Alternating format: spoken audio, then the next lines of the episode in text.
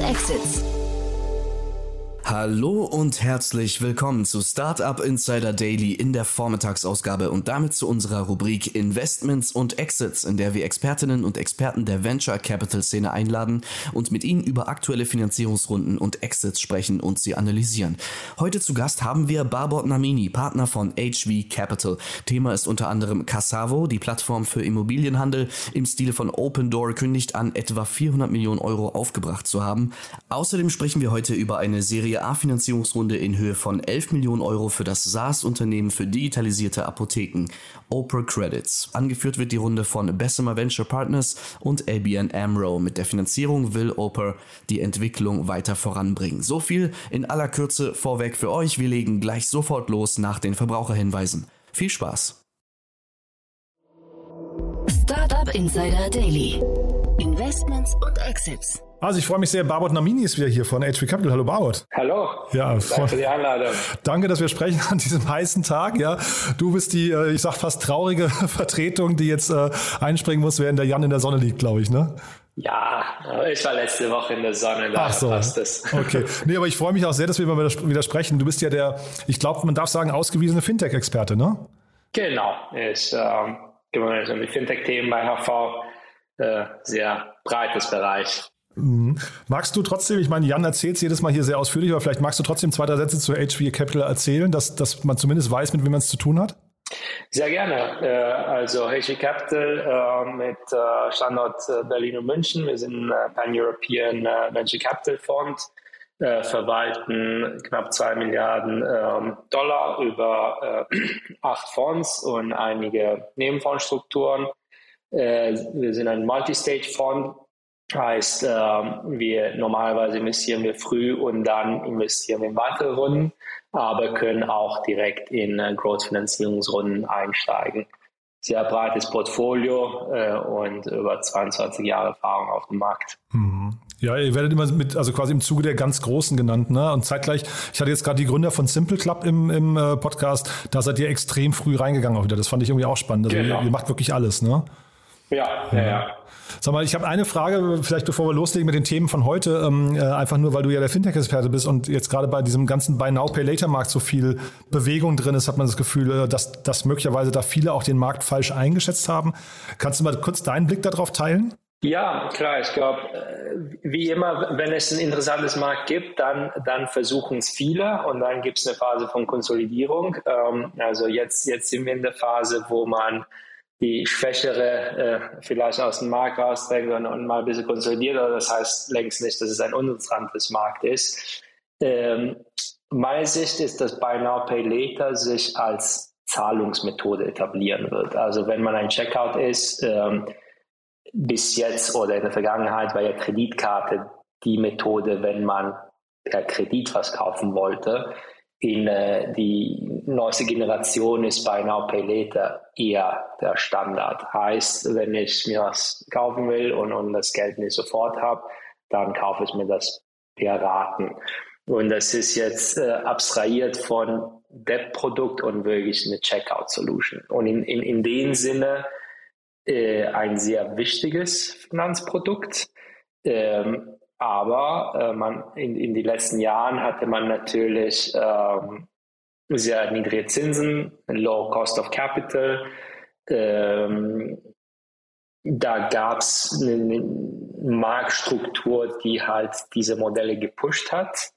Äh, wir gehen jetzt in eine Phase, wo die Welt sich ändert. Äh, die Zinsen sind höher äh, und vielleicht funktioniert diese Arbitrage nicht mehr so sehr, wo man billiges Kapital hat und gut Zinsen drauf erzeugt und damit genug Puffer hat, um, um Bad, Bad Loans oder Kreditlosses zu ähm, so gut ähm, wegzuwaschen, in denen man genug Profit hat. Und viele von diesen Modellen sind natürlich jetzt extrem unter Druck. Ähm, die Starken werden aber sich etablieren, werden weiterhin im Markt bleiben und bin stark überzeugt, dass, dass die Buy Now, Pay Later Checkout-Button immer, äh, man, man immer häufiger sehen wird. Hm. Aber ist es dann, wenn es eine Zahlungsmethode ist, tatsächlich hinterher nicht auch eigentlich nur Aufgabe von den Banken oder von den etablierten Zahlungsanbietern? Weil ich frage mich gerade, was hat dann so ein Klarner oder eine Firma oder sowas, haben die dann überhaupt für eine Daseinsberechtigung? Naja, das ist ja natürlich eine andere Infrastruktur. Also wenn, wenn ich äh, zu Mediamarkt gehe und, und mir einen Elektronik, äh, Kühlschrank mit Kredit kaufe, dann kriege ich erstmal äh, einen Vertrag auf Papier, mit, wo ich irgendwas an, an eine Bank schicken muss und, und, und.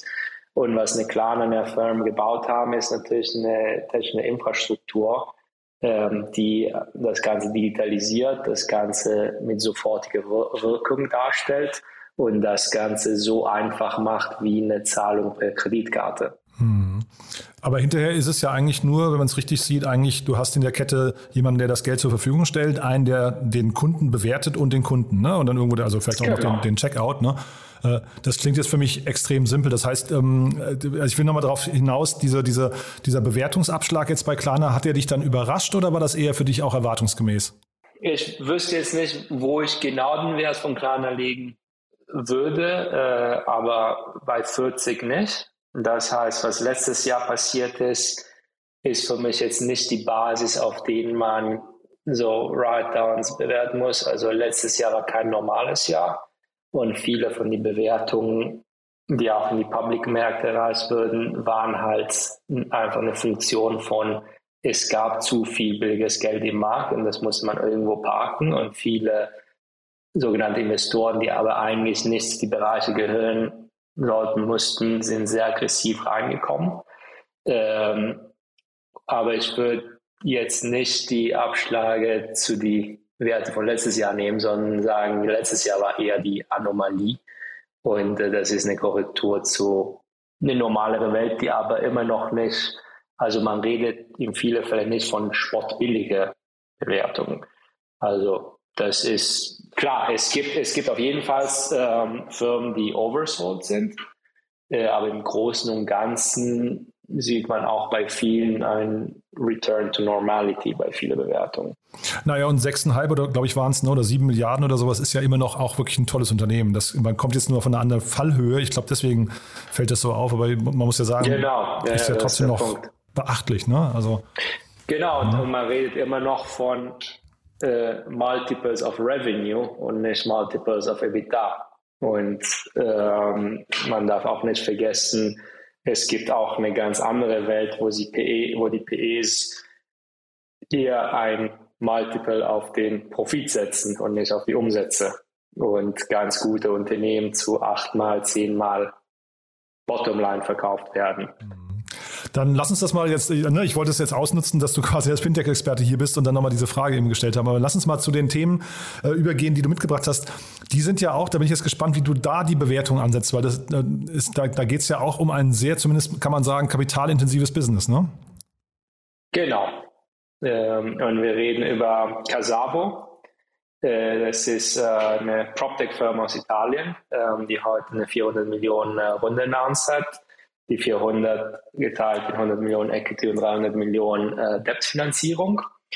Und äh, worum es? Also erstens ist es immer erfreulich, auch aus Italien was zu sehen. Also Italien ist für mich ein, ein die Länder, ich bin auch in Italien aufgewachsen, die Länder, die eigentlich äh, viel Potenzial hätte, äh, viele junge Leute, auch eine gute Wirtschaft, aber in der Startup-Welt relativ oder ziemlich wenig Impact hat in Europa. Ähm, und viele von die bessere oder gute italienischen Gründer gehen einfach nach London, weil es dort auch eine große italienische Community gibt und es viel einfacher ist, Geld zu raisen. Aber Casavo hat halt ein Modell gegründet, der lokal ist. Und äh, was machen sie?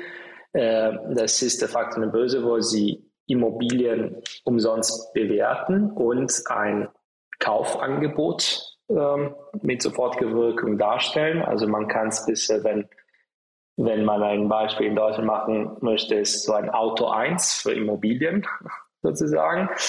Ähm, und äh, gekauft werden die Immobilien bei einem kleinen Discount zu Marktpreis. Und äh, Großteil von die Marge wird dadurch kreiert, dass es Immobilien sind, die renovierungsbedürftig sind die Kosten den Risiko nimmt Casavo und erzeugt aber damit äh, eine Marge über den Einkaufspreis.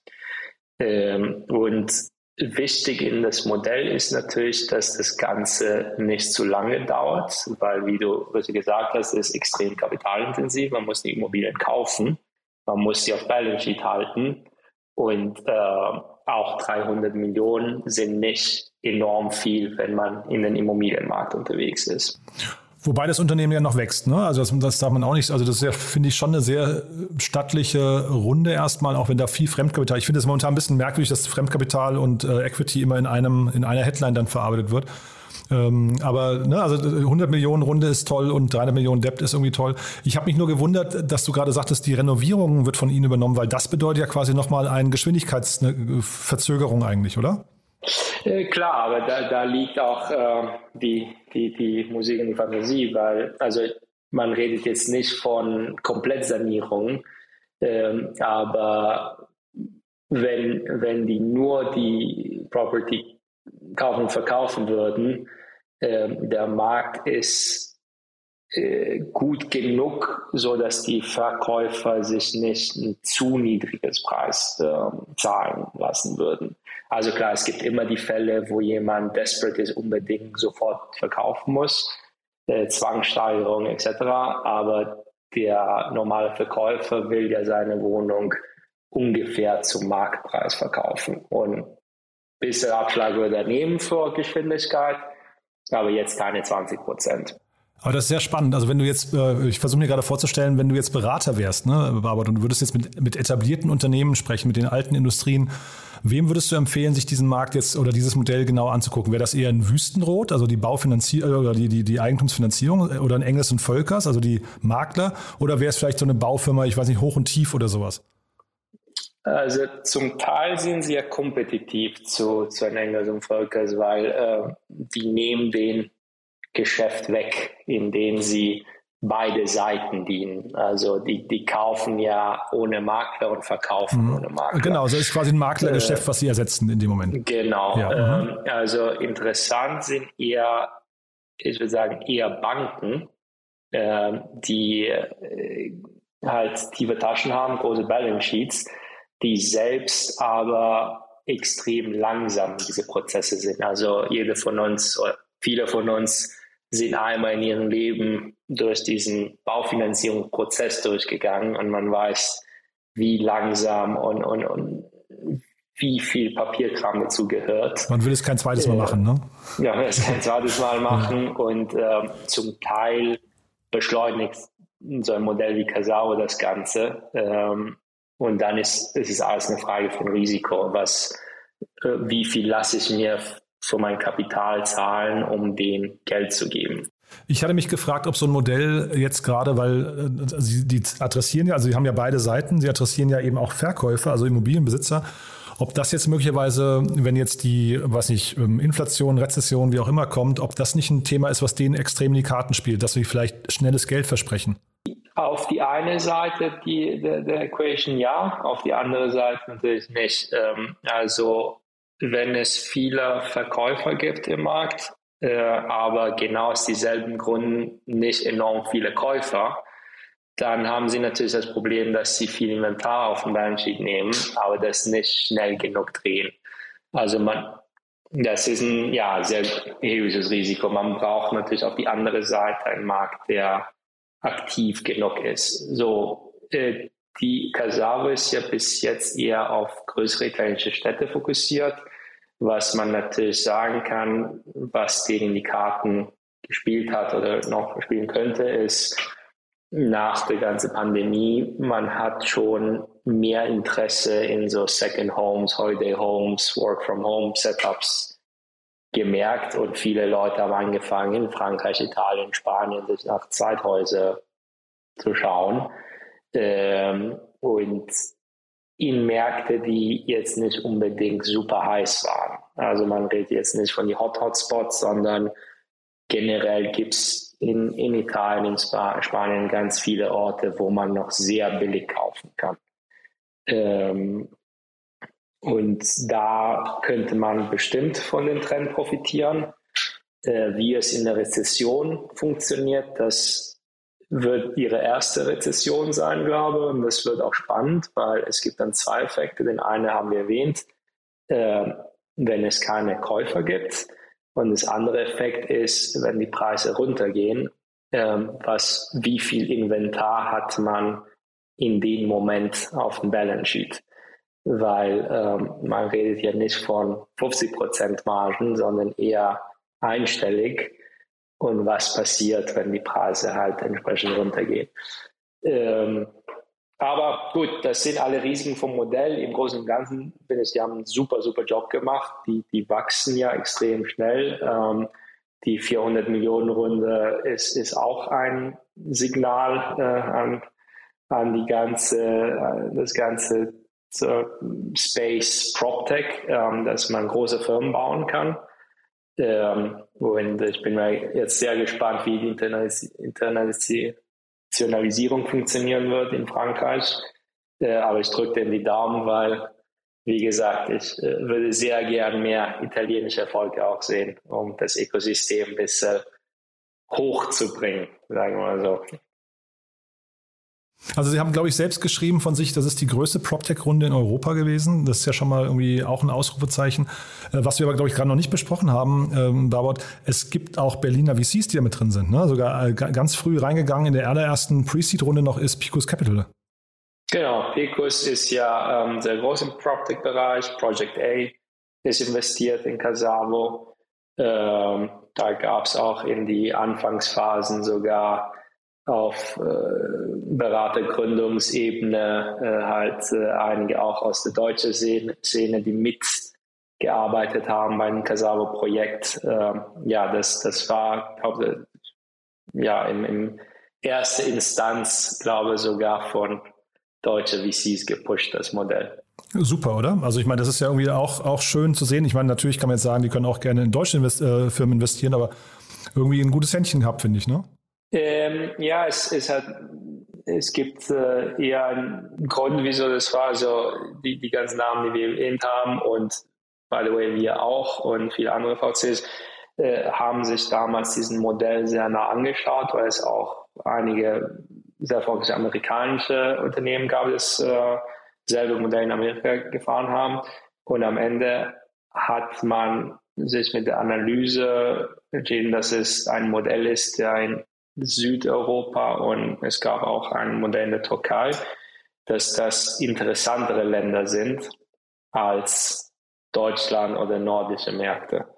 und äh, das hatte viele Gründe. Also ähm, wie ist das Eigentum von Wohnungen? Ist das konzentriert in Familien, die eher in die nächste Generation verkaufen müssen oder Familien, die das nicht brauchen? Äh, da müssen viele Sachen zusammenpassen. Also zum einen zum einen brauchst du einen Tick, einen Druck zum Verkauf, äh, um das Modell, so dass das Modell gut funktioniert, weil sonst kriegst du nie einen Discount auf die Preise.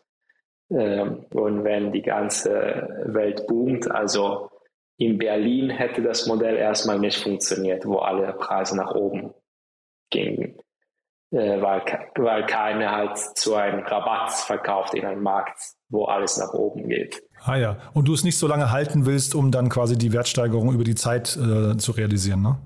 Das ist dann, das wäre dann ein komplett anderes Modell. Das wäre ja rein, äh, also Immobilienfonds äh, und das, das sind sie nicht. Genau. Ja, ja. Also super spannend, ja. Ich bin sehr gespannt, wie es weitergeht, aber ich höre auch raus, also die müssen das jetzt Land für Land sicher arbeiten und dann quasi immer pro Land gucken, ob das Modell eben auch funktioniert, ja?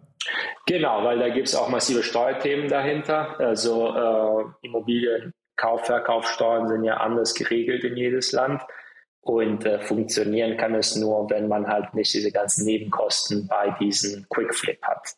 Wenn man natürlich beim Kauf x Prozent zahlen muss und beim Verkauf x Prozent, dann funktioniert das Modell nicht mehr. Hm. Du hast noch ein anderes Thema mitgebracht, das ist so, glaube ich, irgendwie im gleichen Space, kann man sagen. Ne? Das ist irgendwie quasi der, der, der, also du guckst quasi jetzt gerade, merke ich, äh, Interesse halber Gesamtmarkt, auf den Gesamtmarkt der, der PropTech und Immobilienwirtschaft, ne? Genau, also man kann natürlich ein gutes Connex machen und sagen, na gut, wieso existieren überhaupt diese Modelle? Und die existieren, weil dieses ganze Kaufverkaufprozess weit von optimiert ist. Ähm, und äh, wir haben jetzt von das Verkauf ähm, geredet, aber es, es hängen ja extrem viele Fintech-Themen dahinter, Ähm, und wenn man über Privatkaufverkauf redet, äh, wie funktioniert eine Finanzierung zum Beispiel? Und äh, da kommt man in ein riesen Bucket, der noch überhaupt nicht optimiert ist. Und wir haben ja gesagt, wenn jemand durch so einen Prozess gegangen, durchgegangen ist, das kann ja bis zu Monate dauern. Da, gehören, da gehört sehr viel Papier hin und her. Man bekommt PDFs statt Formulare, die man online ausfüllen kann. Ähm, und das Ganze ist noch sehr von Personen gesteuert. Also irgendwann wartet man dann eine Woche, bis Person X in der Bank sich die Dokumente anschaut.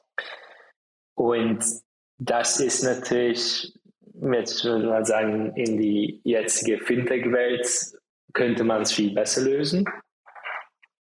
Und ähm, das haben auch viele versucht in den letzten Jahren.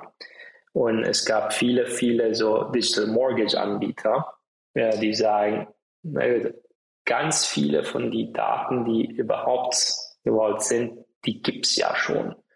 Wenn ich Name, also ähnlich wie bei einer Schufa, ich kann die Adresse, Name, Gehalt extrem viel automatisch reinnehmen im System. Und was ich auch sehr gut automatisch machen kann, ist eine Immobilie nur durch eine Adresse zu bewerten. Äh, jetzt ganz grob äh, als, als erster Check.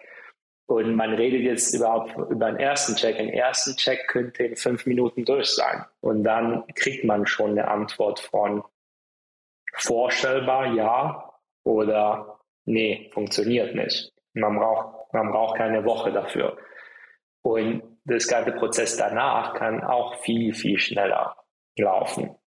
Und wenn du mich fragst, wäre natürlich auch für die Banken ein Traumszenario, wenn man in der Welt landet, wo man eigentlich mit demselben Prinzip wie, wie beim Advertising, also ein äh, Real-Time-Bidding-Prinzip hat, wo eine Bank sagt, bis jetzt war mein Geschäft immer sehr lokal, aber dadurch bin ich zu exposed zu irgendeiner Location und eigentlich will ich mein Portfolio diversifizieren. Und was ich dann mache, ich kann mal Balance Sheet einfach an so eine Plattform anbinden und sagen, ich habe jetzt viel Risiko Berlin, ich möchte mehr Risiko München und Hamburg. Und immer wenn ein Käufer ins System kommt, der, keine Ahnung, eine Immobilie für über eine Million kaufen will und, und, und, das sind die Kriterien, dann bitte ein günstigeres Angebot an den zeigen, nur an den. Und dadurch kann man automatisch sein Portfolio rebalancen, ohne dass man überhaupt Traffic haben muss in, in eine Filiale. Und das geht alles, äh, aber was Problem, den wir noch haben, niemand hat noch diese Brücke geschafft zwischen ich habe alles, die ganze digitale Plattform gebaut und ich habe mich an eine Bank angebunden und die überzeugt, mir das ganze Prozess zu überlassen. Die Banken wollen natürlich noch immer noch den letzten Wort haben. Diesen letzten Wort kann bis zu zwei Wochen dauern. Und da hängt es noch, da, da, das ist noch nicht gelöst, aber ich bin positiv, dass es gelöst wird. Ähm, ein Beispiel aus dem europäischen Markt, also in UK gab es sehr viele, in äh, äh, Holland, glaube ich, es war letzte Woche, hat man eine Runde namens Oper Credit. Ähm, die bauen das ganze, die ganze Plattform für Banken. Also die sagen eher, du musst dich an nichts anbinden, sondern lass, lass uns dir so ein Core Mortgage System bauen. Ähm, andere haben es genau von der anderen Seite versucht. In, in England gab es einige Versuche, äh, Habito, Trussell, Mojo, die alle gesagt haben, lass mir, lass mich eine Plattform bauen, wo die Banken sich dann anbinden. Also es klingt von der Positionierung her total äh, wertvoll. Ne? Es klingt so, als, als könnte man da eigentlich an eine Stelle kommen, wo der, der, der größte Hebel geschaffen wird und dementsprechend wahrscheinlich auch eine super Umsatzrendite wartet. Ne? Genau, also das ist Win-Win, weil ähm, die Banken können dann natürlich viel von dieses ineffizientes Geschäft einfach schließen und auf ihren äh, auf ihre Bilanz, auf ihr Balance Sheet, auf ihrem Geld extrem profitabel agieren. Ähm, weil wir haben es ja in den letzten Jahren gesehen, also bei Zinsen, die unter einem Prozent waren, äh, wie viele Leute arbeiten an so einem Kredit. Ähm, und dann kann man sich sehr schnell ausrechnen, wenn das drei Leute sind, die jeweils ein jährlichen Gehalt von X haben, dann kann man es proratarisch an den, an den Kredit anbinden. Äh, da ist nicht viel Geld übrig geblieben. Jetzt mit drei, vier Prozent Zinsen ändert sich die Welt natürlich wieder, aber ja, ich frage mich nur, ob, ob Banken hinterher, also ich, ich, äh, ich bin da jetzt äh, Außenseiter, ne? ich gucke da von draußen drauf, aber ob die Innovations, der Innovationswille äh, oder der Wille zum Innovieren, ob der hoch genug ist bei den Banken, dass sie sich auf solche Themen auch einlassen, schnell genug. Ich glaube, der Wille nicht unbedingt, aber der Druck ist da. Aha, okay. Weil ähm, die Banken haben natürlich ein ganz ähm, großes Problem, den sie jedes Quartal an die Märkte zeigen, und das sind ihre Fixkosten. Und die Fixkosten sind ja in Großteil an Filialen gebunden, die immer ineffizienter werden, weil die neueste Generation, die wollen ja nicht in der Filiale laufen, die wollen alles online machen. Und aber jede Bank hat trotzdem 20 Bricks and Mortars in jeder Stadt mit so und so viele Mitarbeiter und, und, und. Und das sind riesen Kostenblöcke, die die Banken irgendwann mal loswerden müssen. Und das schaffen sie nur mit Digitalisierung. Und daher gibt es jetzt bei vielen die Offenheit, sich externe Softwareprodukte zu kaufen. Ja, spannend. Nee, ich, ich bekomme nur mal mit, es gibt ja auch noch so zahlreiche andere Modelle, was ich, äh, ne, wir haben dieses ganze Thema Fraktualisierung oder Tokenisierung von Immobilien und so weiter. Und ich frage mich immer, ob die Banken, also weil ich glaube, jeder von diesen Trends hat irgendwie so eine valide äh, Grundlogik, ne? Aber ob die Banken dann schnell genug sind, diese ganzen Trends irgendwie aufzunehmen, zu verarbeiten und irgendwie in ihre dann doch ein bisschen schwerfälligen Organisationen reinzuholen, das weiß ich eben nicht. Ja, ich glaube, schnell wird es nicht, aber man redet über Märkte, die so groß sind, dass wenn es irgendwann mal passiert, ist der Impact in, in, in die Society enorm. Und diese Frakturalisierung, auch diese so Hybrid-Ownership-Modelle, die sind für mich, äh, die würden kommen. Und das ist No-Brainer, das ist ein Modell von, von Home-Ownership der Zukunft ist. Weil Immobilienpreise sind halt, wo die sind. Ähm, und äh, die Leute suchen weiterhin nach, was ist das sicherste und beste Modell, den ich haben kann, um ein Dach über dem Kopf zu haben. Und jedes Land ist komplett anders. Also in Deutschland sind jetzt relativ gesehen die, die Mieten zahlbarer als zum Beispiel in London. Ähm, ich sage nicht, die sind niedrig, aber es gibt halt Gesetze, die sie kontrollieren. Äh, das heißt, vielleicht ist, bleibt der deutsche Markt eher so ein Rental-Markt, aber so in London ist zum Beispiel ein Kredit billiger als Miete. Und äh, bei Kredit hat man auch sehr viel, äh, bei Miete hat man auch sehr wenig Sicherheiten. Man kann schnell aus dem Haus wieder rausfliegen. Das heißt, Hybridmodelle, wo man sagt, ich kaufe mir 30 Prozent der Wohnung und 70 Prozent wird an einen Investmentfonds verkauft und ich zahle Miete auf 70 Prozent. Ähm, die könnten sehr, sehr interessante Modelle sein. Total. Ja, aber zeitgleich, ähm, also ich, wir müssen es jetzt nicht äh, zu sehr vertiefen, ne, Baut, aber ich äh, sehe sehr wenig Banken in Deutschland, die irgendwie Startups übernehmen. Ne? Man sieht so, den, also die, die Commerzbank hat einen eigenen Fonds, der ist aber komplett unabhängig. Und ansonsten von den anderen Banken nimmt man relativ wenig wahr, finde ich, in dem ganzen Fintech-Space. Ich weiß nicht, wie du das siehst. Ja, und also es gibt natürlich ein äh, Public-Markt Grund dafür. Äh, also, äh, wenn man ein Startup mit den Multiples von der Bank bewertet, dann endet man sehr schnell bei Werte, die keinen Sinn machen für die Investoren, für die Gründer etc.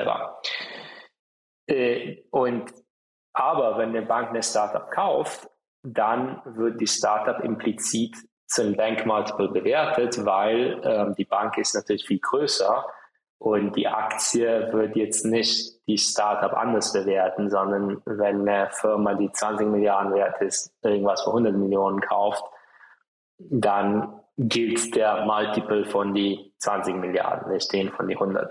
Das heißt, in die Sekunde, wo sie was kaufen, mussten sie es eigentlich auf die Bücher runterschreiben.